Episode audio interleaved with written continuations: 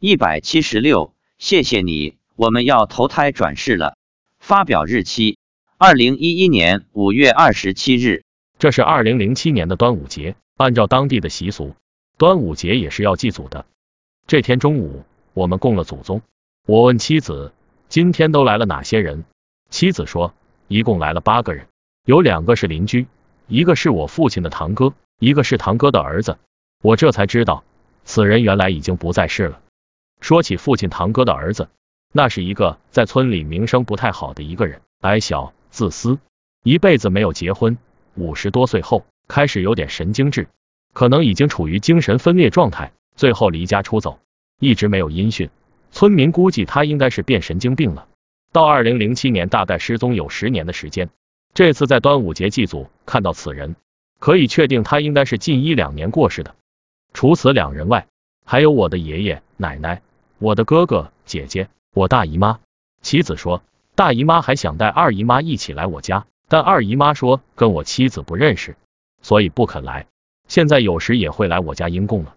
我的哥哥姐姐都是少年时就夭折的。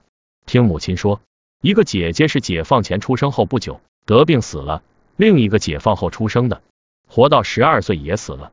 那个年代，一来比较贫穷，二来医疗卫生条件很差，所以农村孩子的成活率不太高。我的另一个哥哥在三年自然灾害中也差点饿死。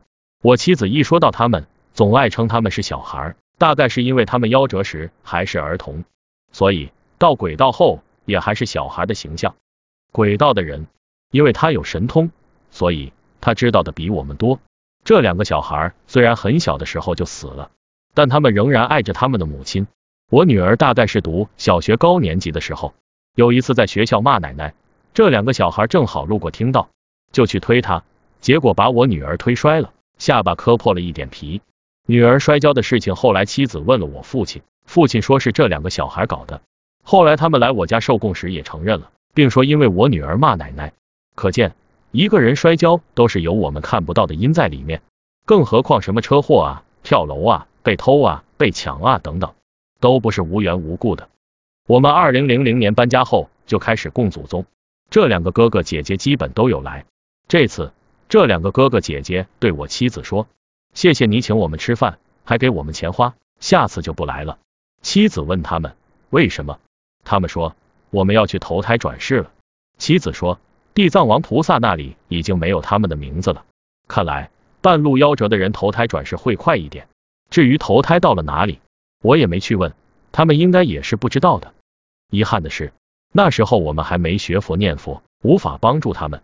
此后，我家祭祖再也没有看到他们。但愿他们能有个好的去处。后注：在父亲往生西方极乐世界后，有一次我问父亲。